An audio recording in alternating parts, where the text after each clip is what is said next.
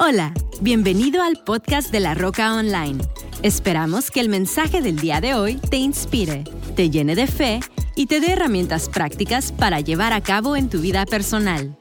Disfruta este mensaje y no olvides compartirlo en tus redes sociales y suscribirte a nuestro canal. Hola iglesia, ¿cómo están? Yo soy el pastor eh, Sergio y estoy súper emocionado de poder compartir con ustedes este fin de semana. Quiero agradecerle a mi buen amigo el pastor José Mallorquín por la oportunidad de poder llegar a todos los campus de la roca en este fin de semana tan especial donde estamos celebrando el domingo de Pentecostés. El día de Pentecostés es el día donde recordamos que el Espíritu Santo descendió sobre el aposento alto y llenó a todos los que estaban presentes en ese lugar.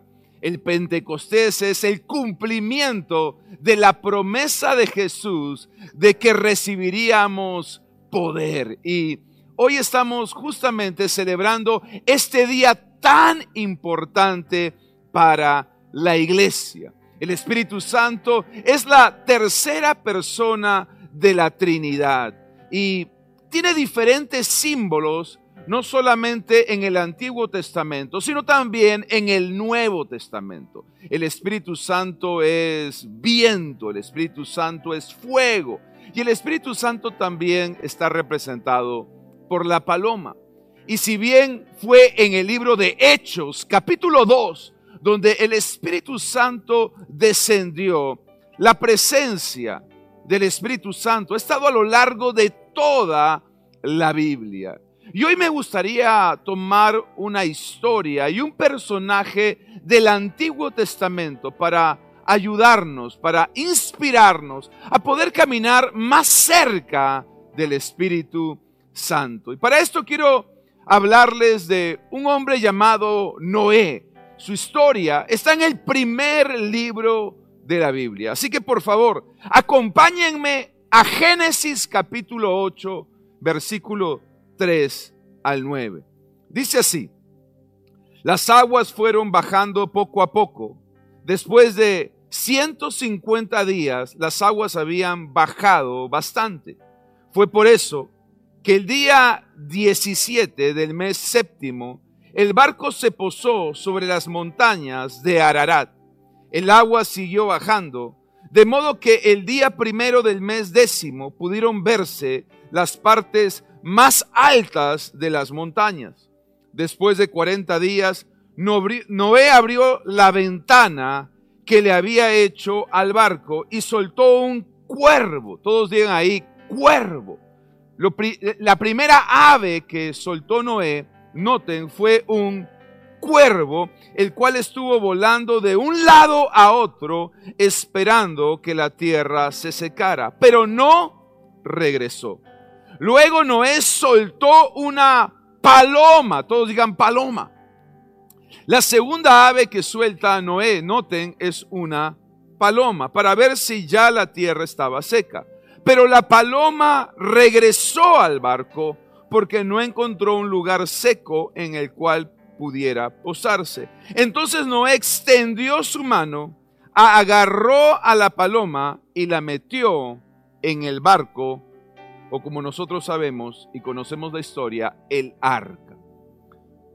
Para hacerle contexto a esta historia, es importante mencionar que Noé y su familia pasaron cerca de un año entero dentro del arca. Durante un año entero duró la travesía de Noé y su familia en el arca. Y este es el preciso momento donde después de varios meses las lluvias comenzaron a descender, las aguas comenzaron a descender y la primera ave, la primera ave que no es suelta para ver si había tierra seca es un cuervo. Y como leímos, la Biblia dice que el cuervo fue de un lugar a otro pero no regresó. Pero no regresó. Luego Noé toma una paloma y suelta la paloma. Y la Biblia dice una vez más que la paloma fue de un lugar a otro y no encontró un lugar seco donde posar y regresó.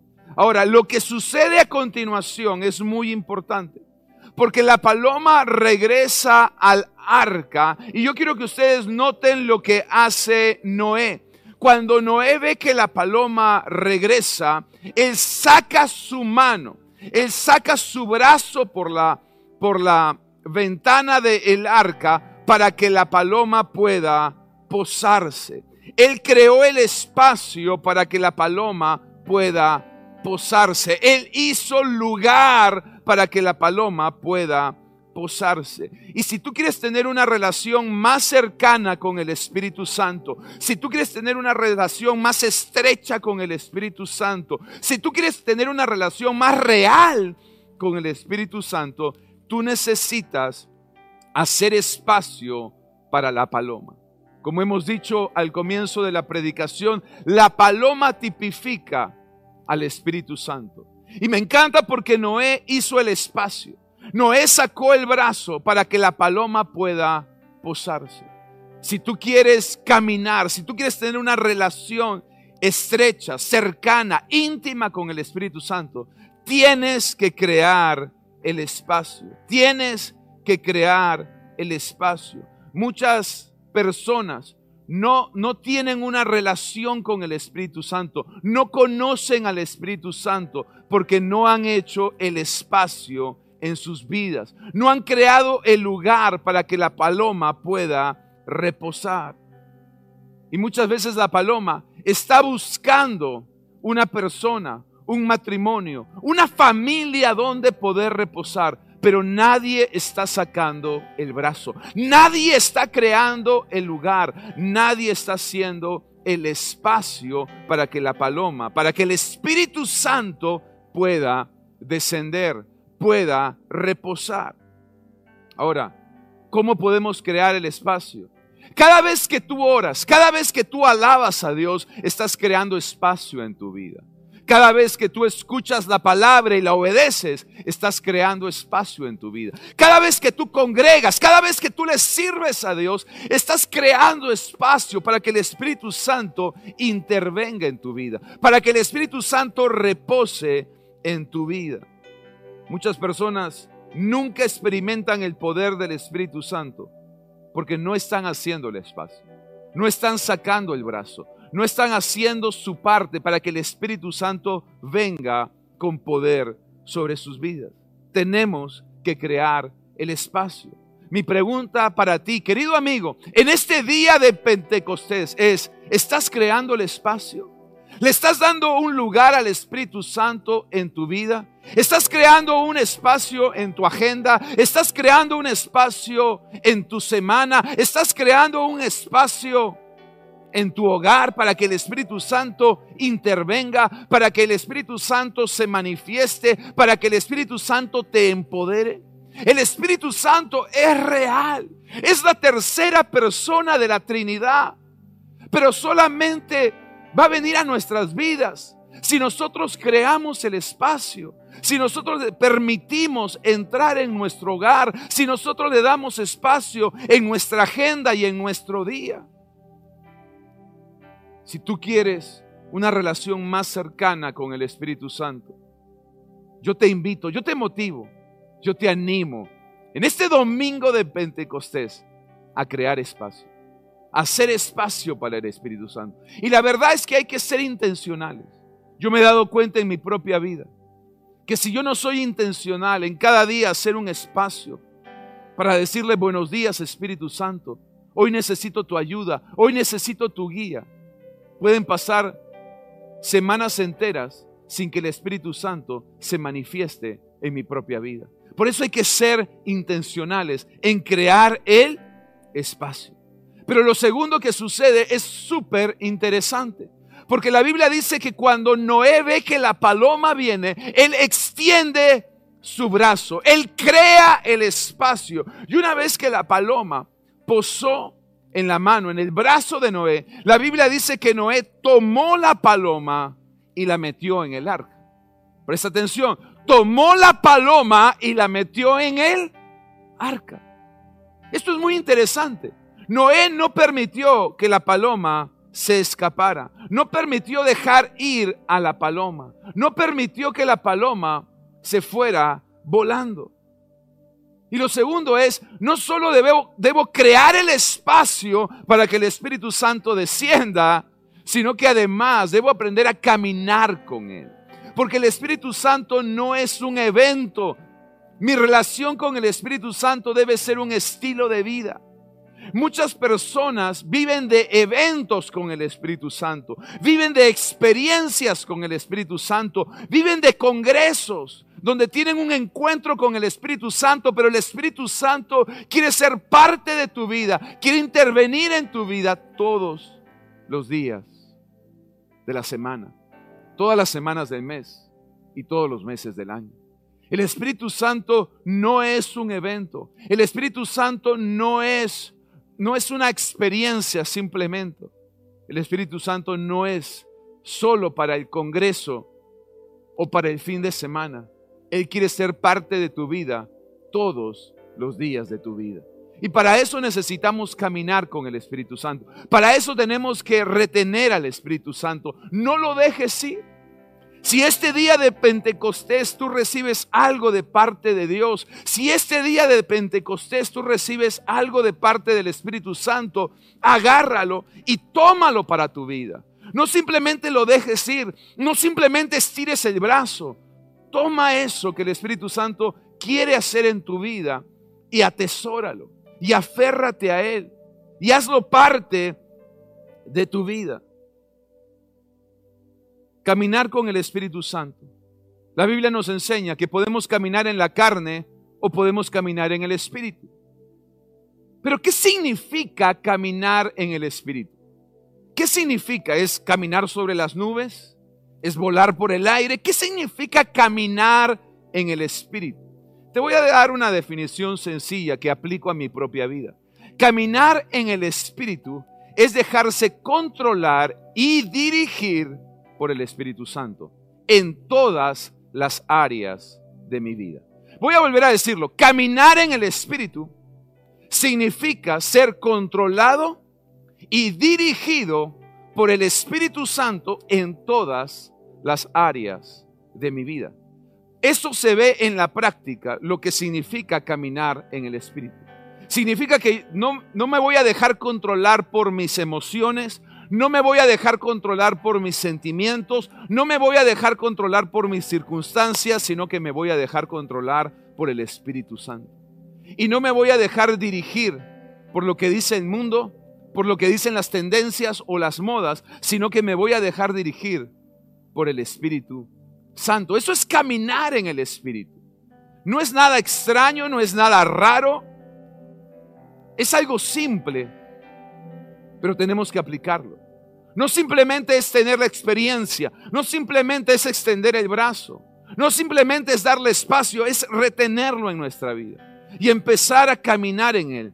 El libro de Gálatas, capítulo 5, verso 25, el apóstol Pablo nos dice su propia definición y dice, ya que vivimos en el Espíritu, sigamos la guía del Espíritu en cada aspecto de nuestra vida. Mira qué interesante. El, apóstol Pablo lo dice de esta manera. Caminar en el Espíritu. ¿Qué significa? Dejarte dirigir por el Espíritu en cada aspecto de tu vida. Muchas veces pensamos que el Espíritu Santo solamente se mueve en el contexto de la iglesia. Y yo necesito el Espíritu Santo para predicar. Y yo necesito el, Espíritu Santo para ganar almas. Y yo necesito el Espíritu Santo para hacer milagros. Y es verdad, el Espíritu Santo te empodera para hacer la obra de Dios. Pero no solamente para eso el Espíritu Santo te puede ayudar en tu familia y en tu matrimonio, en tu negocio y en tu trabajo, en tu ministerio y en la iglesia. El Espíritu Santo no es para una área de tu vida. El Espíritu Santo es para todas las áreas de tu vida. Él no solo quiere un pedazo de tu vida, Él quiere toda tu vida. El Espíritu Santo quiere intervenir en toda tu vida. Recuerda, el Espíritu Santo te da fuerzas cuando estás débil. Te da consuelo cuando estás triste. Te da dirección cuando estás perdido. El Espíritu Santo te da consejo cuando estás confundido. El Espíritu Santo te empodera, te da poder. La palabra poder en el libro de Hechos, cuando habla acerca del Espíritu Santo, es la palabra dunamis, que tiene la misma raíz de la palabra dinamita. Cuando tú recibes al Espíritu Santo, estás recibiendo poder, estás, recibiendo dunamis, estás recibiendo dinamita para hacer la obra de Dios, pero no solo para hacer la obra de Dios, sino para construir un matrimonio sólido, para construir una familia bendecida, para poder levantar un negocio, para poder construir una empresa. El Espíritu Santo te quiere ayudar en todas las áreas de tu vida. Pero recuerda, hay que crear el espacio y luego tenemos que retenerlo, tenemos que hacerlo parte de nuestra vida. No lo dejes escapar. Tercero, Génesis 8:7. Génesis 8:7 dice, y soltó un cuervo, el cual estuvo volando de un lado a otro, esperando que la tierra se secara, pero no regresó. Pero no regresó. Es muy interesante, la Biblia dice que Noé soltó dos aves. Y la primera que soltó fue el cuervo. Pero el cuervo no regresó. El cuervo se parece a algunas personas que conocemos, ¿verdad? Que solamente están con nosotros cuando nos conviene y luego se desaparecen de nuestra vida. Sin embargo, mi punto es este. Si tú quieres tener una comunión más íntima con el Espíritu Santo, debes dejar ir al cuervo debes dejar ir al cuervo. ¿Por qué? Porque el cuervo tipifica la carne. Pastor, ¿qué es la carne? ¿Qué, me quiere decir con la carne? Estamos hablando de un steak, estamos hablando de un bife. ¿Qué es la carne? La carne en la Biblia significa los deseos que se oponen a Dios, a su palabra y a su voluntad. Voy a volver a decirlo. La carne es todo lo que se opone es todo lo que me aleja de Dios, de su palabra y de su voluntad. Si algo te aleja de Dios, si algo te separa de Dios, si algo te aleja de la iglesia, si algo te separa de tu llamado, eso es la carne. Es lo que nos aleja, es lo que nos separa, es lo que nos hace retroceder en nuestra vida. Ahora, ya lo dijimos, la paloma tipifica al Espíritu Santo. El cuervo tipifica a la carne.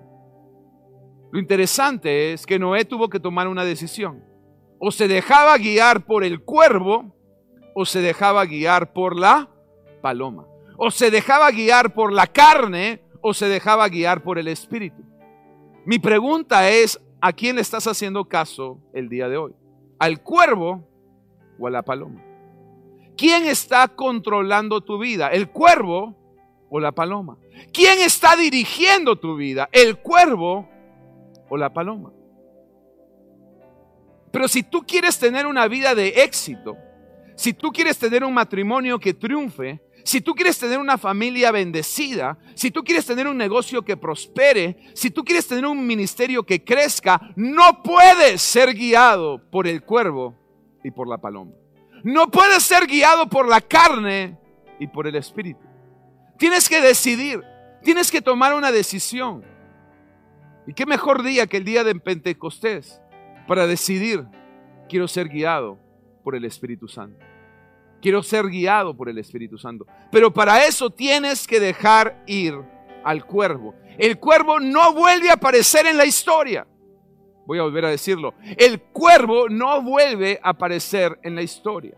¿Cuál es el problema de muchos cristianos? Es que quieren una vida victoriosa, un matrimonio que triunfe, una familia bendecida, pero le están haciendo espacio al cuervo y no a la paloma. Están estirando el brazo para el cuervo y no para la paloma. Están reteniendo al cuervo y no a la paloma. Y lamentablemente, la verdad es que el cuervo siempre, siempre te va a pasar cuenta. El cuervo siempre te va a pasar factura. Las consecuencias de caminar en la carne son dolor, tristeza y aflicción. No te dejes guiar por el cuervo. No te dejes controlar por los deseos de la carne. La gran pregunta que surge entonces es, pastor, ¿cómo hago para poder vencer esa batalla interior entre el cuervo y la paloma? ¿Cómo logro vencer esa batalla interna entre la carne y el espíritu? Te lo voy a decir con el siguiente ejemplo. Una vez un amigo me habló de que tenía dos perros y los dos perros eran grandes, fuertes, eran perros de pelea.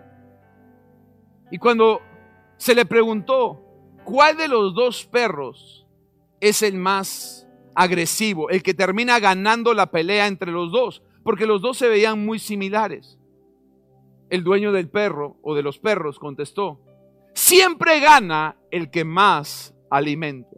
Siempre gana el que más alimenta volviendo a la historia, tú quieres ser controlado por el Espíritu, alimenta la paloma.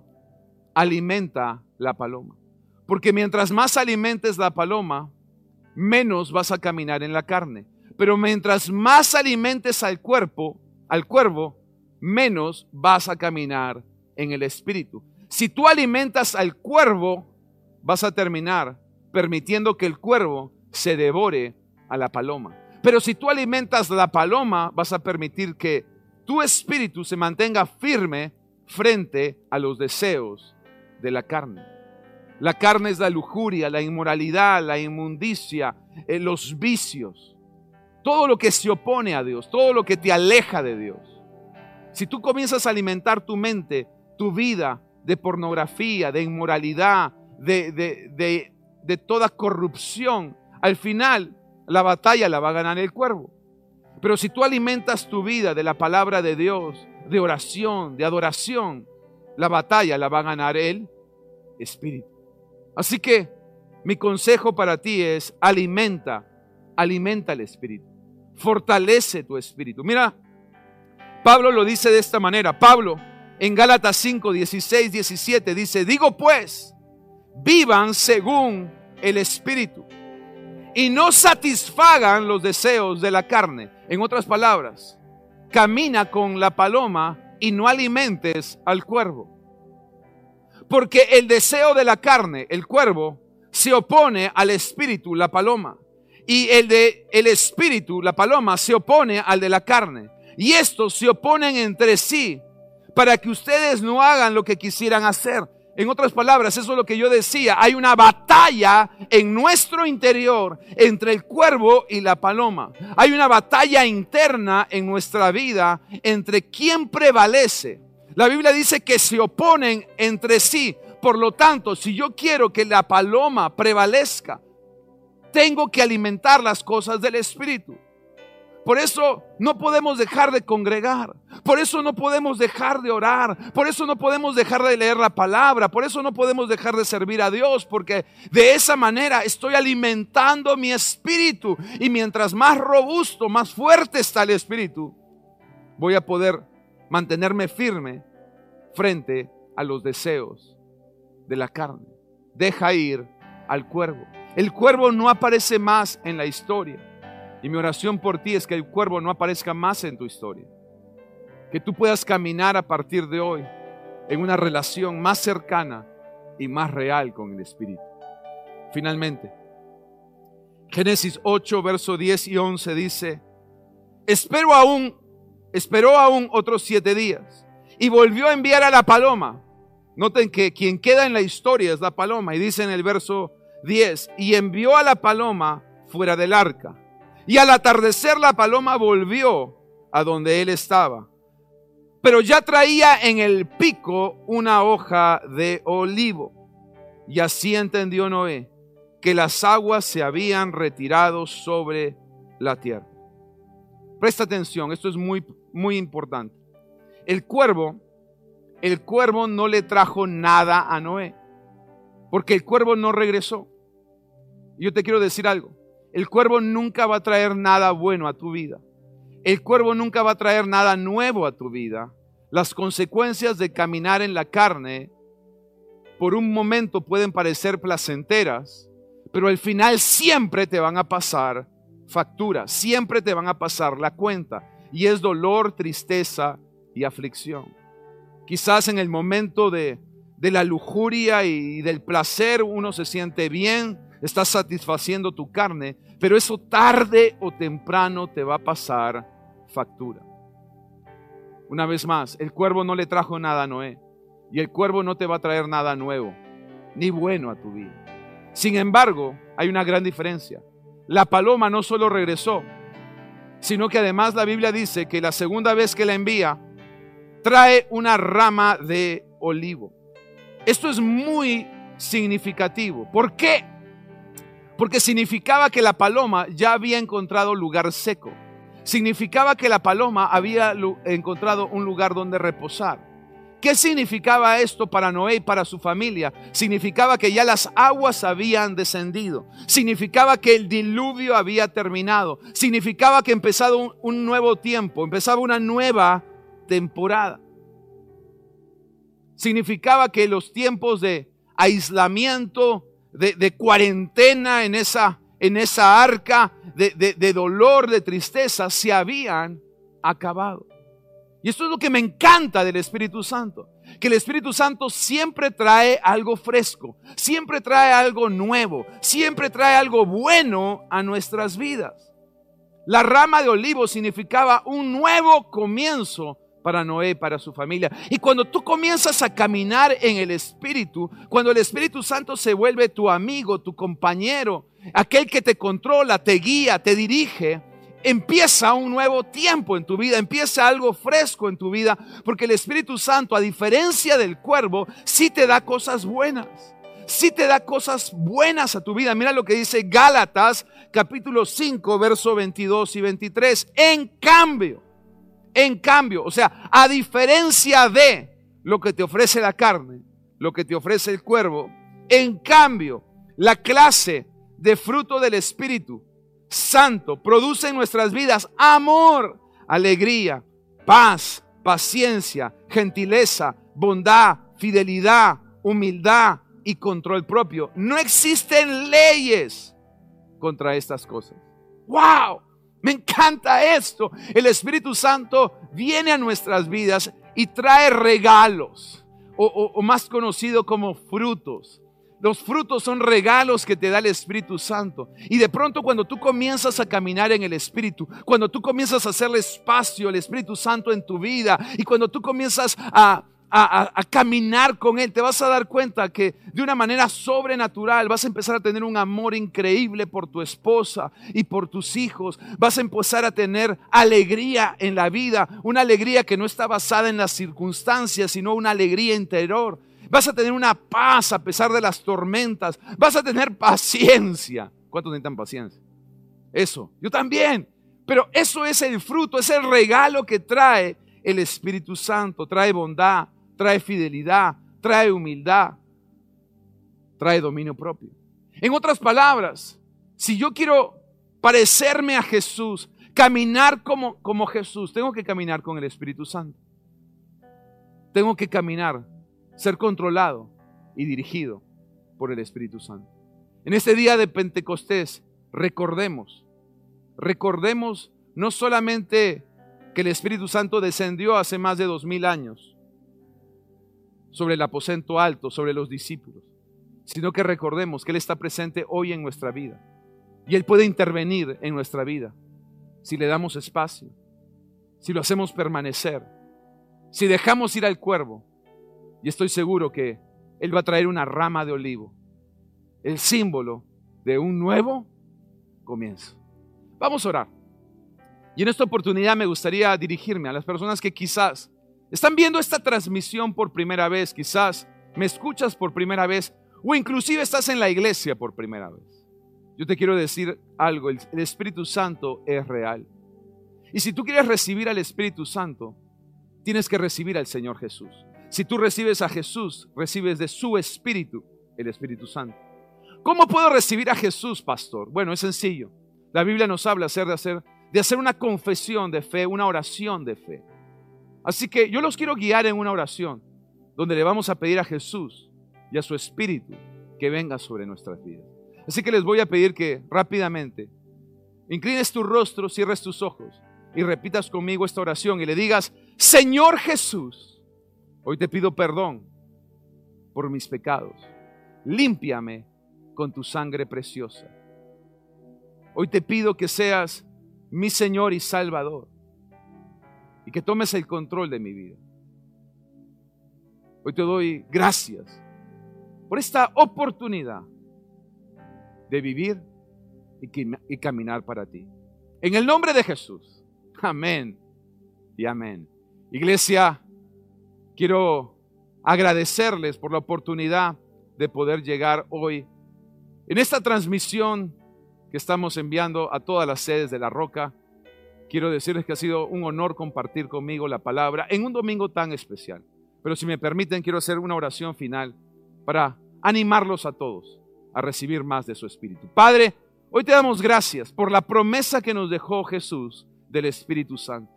Hoy recibimos, Señor, esa promesa y queremos hacer espacio en nuestras vidas porque queremos tener una relación, una amistad más cercana, más estrecha con tu Espíritu.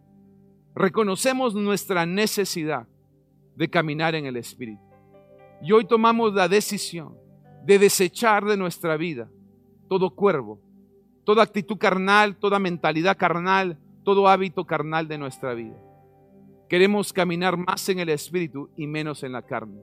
Queremos ser guiados, empoderados y controlados por tu Espíritu.